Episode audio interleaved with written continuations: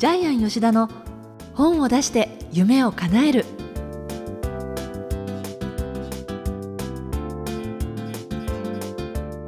小林まどかです。ジャイアン吉田の本を出して夢を叶える。ジャイアン今回もよろしくお願いいたします。はい、よろしくお願いします。近況報告をお聞きしたいんですけれどジャイアンのいろんなところに例えばゲスト講演をしたりとか、はい。あと審査員なんかでも呼ばれたりっていうことをされてますけれど、はい。最近ではどんなところに行かれましたか、はい、あの、まあ、去年に引き続き今年も、えー審査員で行ってきたのがですね、全国の講師オーディション。講師、えーはい、講師のオーディションで、あの、古市義雄さんっていう、まあ、講演家、平和運動家の方がやってる大会なんですけども、はい。まあ、何百名かの、えー講師をオーディションして、決勝大会の一応審査員として行ってきました。へえ、どういう方たちが参加されてるんえっですか、とまあいろいろ自分でこれから講演会をやっていきたい方とかですね。あるいはえどうしてもえ自分が苦労してそれを訴えたいとかですね。へあとビジネスでもう倒産何度もしながらそれを再起して乗り越えてきた方とかですね。え皆皆さん感動的なお話をするんですけども、まあ、今回の優勝者は、えまあ、7名参加して優勝した方はあの痩せナイトさんという方であの元吉本で、まあ、10年以上やって、えはい。でまあ、えーオスカープロモーションに移って今フリーでやってる方なんですけども、えまあ、ジャイアンも一番高い得点入れたんですけども、まあ、なぜこの方が優勝したかというと、まあ、一番観客を楽しませた、まあ、笑わせたっていうのと、もう一つは継続性があるかどうかなんですよね。継続性、はい、他の方たちは講師としてこれから年間例えば50回100回講演していくときにネタがどれだけあるか引き出しがどれだけあるかっていうことを審査した場合やっぱり、えー元吉本芸人の痩せナイトさん多分いろいろな話を作っていって今後もいろいろなところで講演活動をしていける方だなと思ったので、ええ。えー高得点を入れたんですけども。そうするとここで優勝されるとその先いろんなところでの講演というのはもう機会としては予定が組まれてるんですか？えっとまあ、自分で仕事を見つけたりですね、えまあ、いろいろ商工会とかですね講師派遣しているところがあるんですけども、ええ。中にはえ過去にこの大会で優勝して年に100回ぐらい講演している方もいらっしゃいます。あそうなんですか、その方がまた審査員として来たりとかですね、はい、まあ講師の登竜門としてもいいと思いまあす。そうですか。はい、えーそれではジャイアン吉田の本を出して夢を叶える。今回も最後までお楽しみください。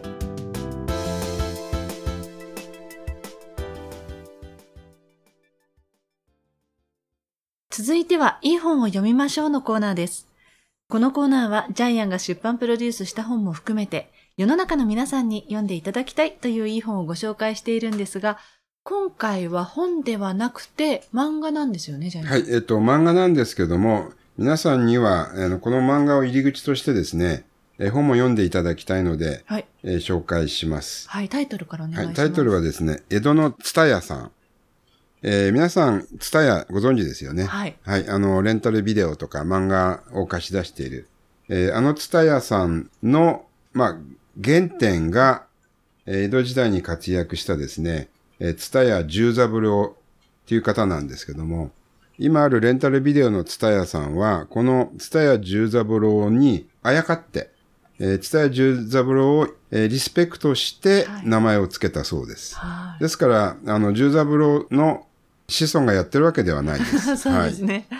で、まず漫画が一番手っ取り早いと思って漫画をご紹介します。え今回どうしてそもそもこの本を取り上げようと思ったんですか？この漫画を。はい、えーいい質問ですね。実はですね、蔦屋十三郎がですね、日本で初の、えー200年前にえー出版プロデューサー、日本初の出版プロデューサーなんですね。はい。で、ジャイアンも出版プロデューサはい。まあ、とりあえず日本で一番古くから名乗ってるって言ってるんですけども、はい。ジャイアンの前200年前に実は出版プロデューサーがいたってことで、はい。はい。で、これはもういつか絶対紹介しなくちゃいけないんで、えええー今回の本で紹介した次第なんですけども、え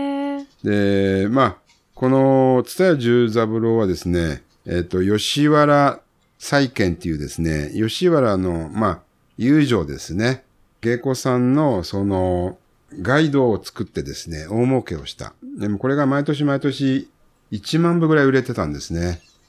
当時江戸って世界で一番人口が多くて100万人いて、はい。そのうち1万部売れるって、もうありえないことですね。すごい。もう今でいうミリオンセラーみたいなもんですね。本当そうですね。で、これを毎年毎年連発していた。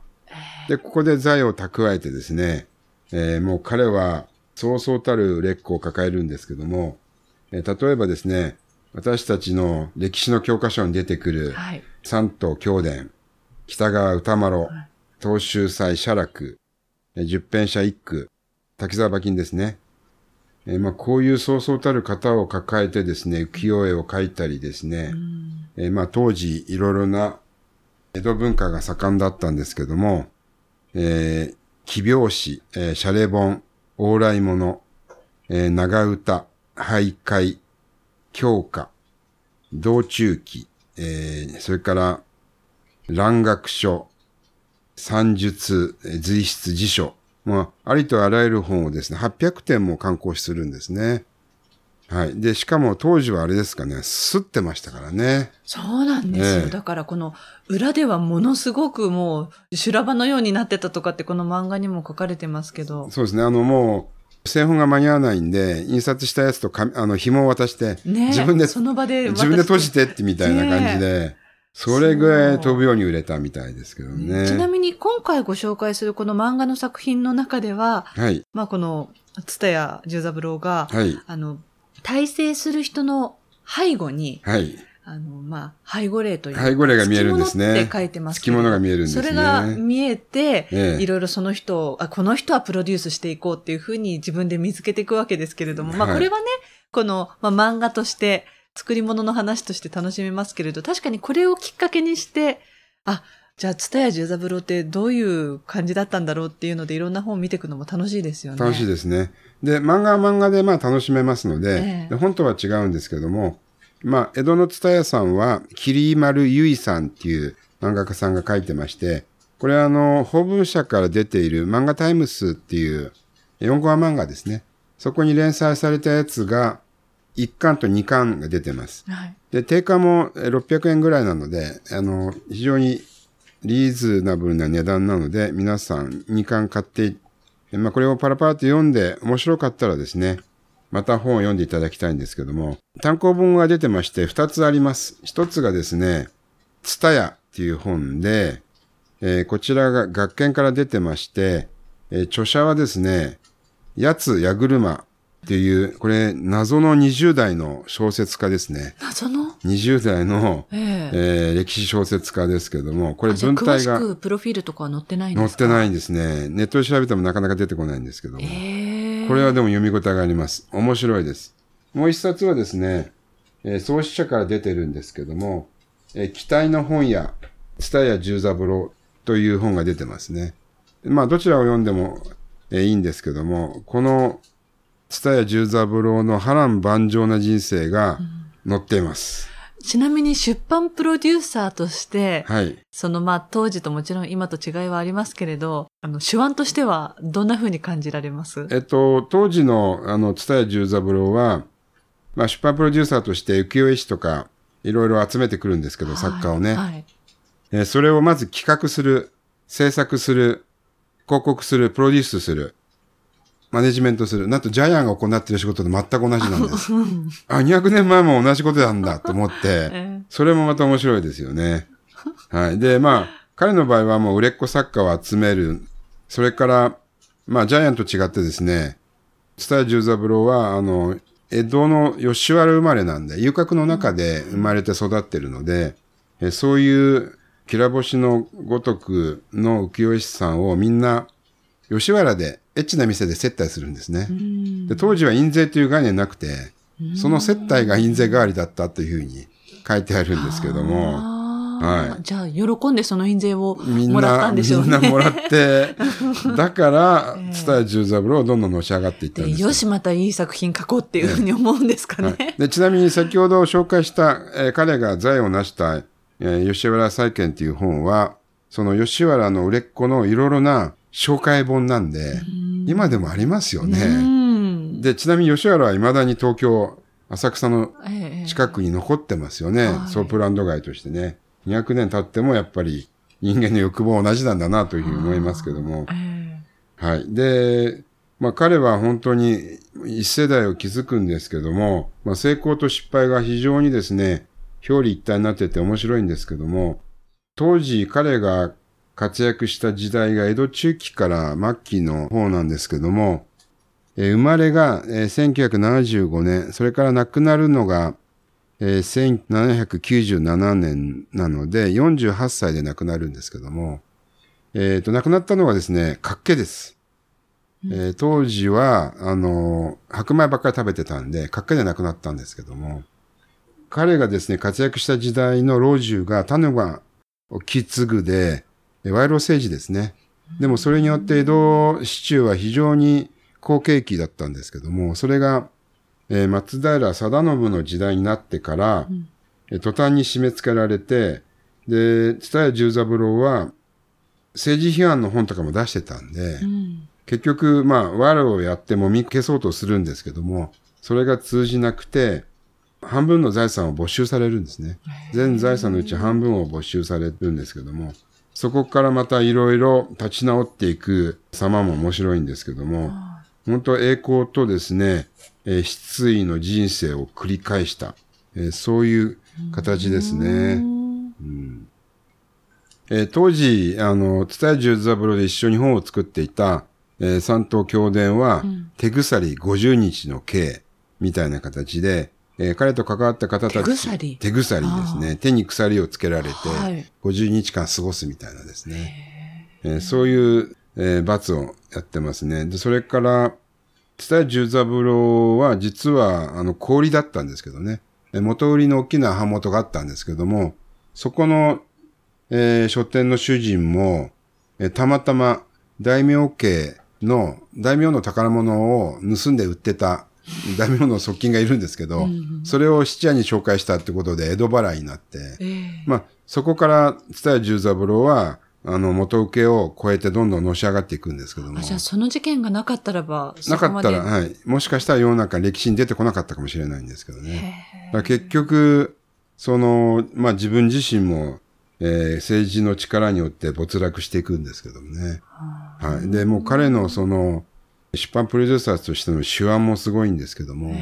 でまあそれから時代の流れに翻弄されていくっていうのがですね、まあこれが見事に大河ドラマのようになってるので、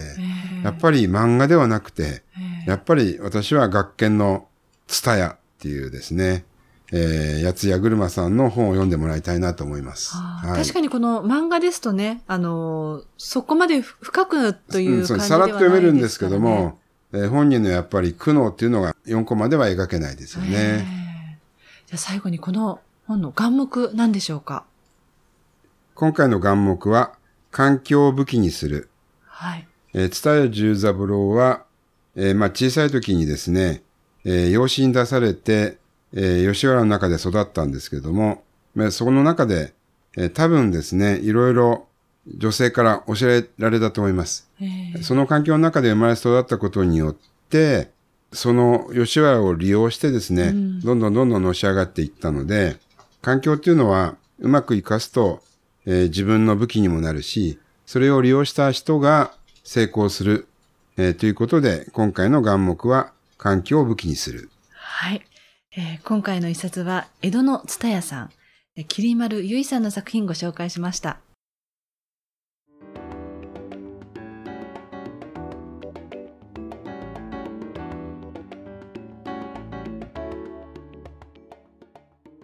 続いては本を出したい人の教科書のコーナーです。えーこのコーナーは本を出すプロセスで出てくる問題を毎回1テーマに絞ってジャイアンに伝えていただきます。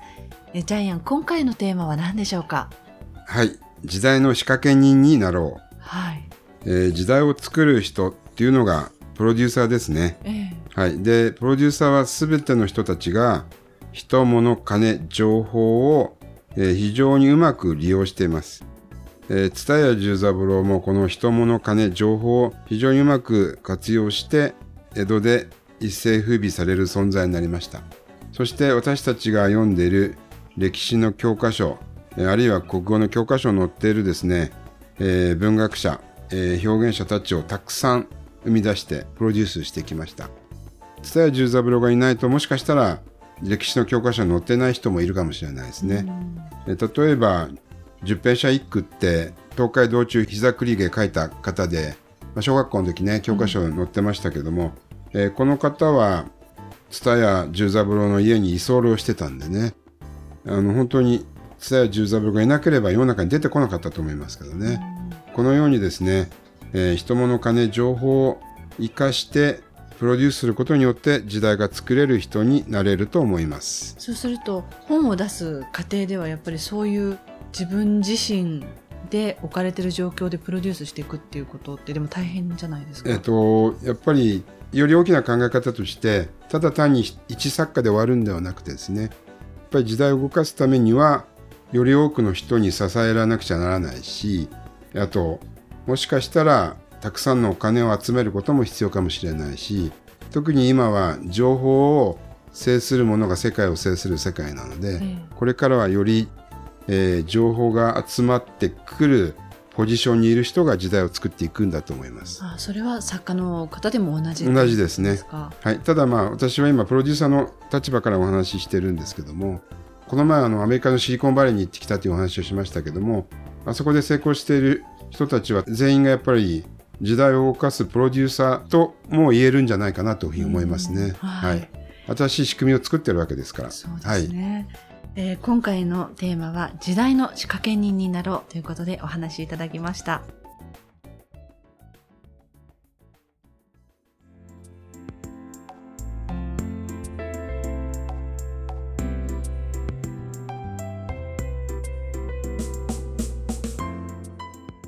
ジャイアン吉田の本を出して夢を叶えるいかがでしたでしょうか、えーこの番組ではジャイアンへの質問もお待ちしています。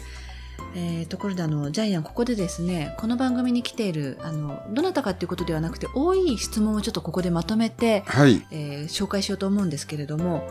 本を出すために今からできることって何ですかっていう質問も結構多く届いているのでそうですね。あのジャイアン出版塾の体験講座で何人か同じ質問を受けたので、ええ。これに対してお答えしたいと思います。はい。でですね、ジャイアン出版塾の、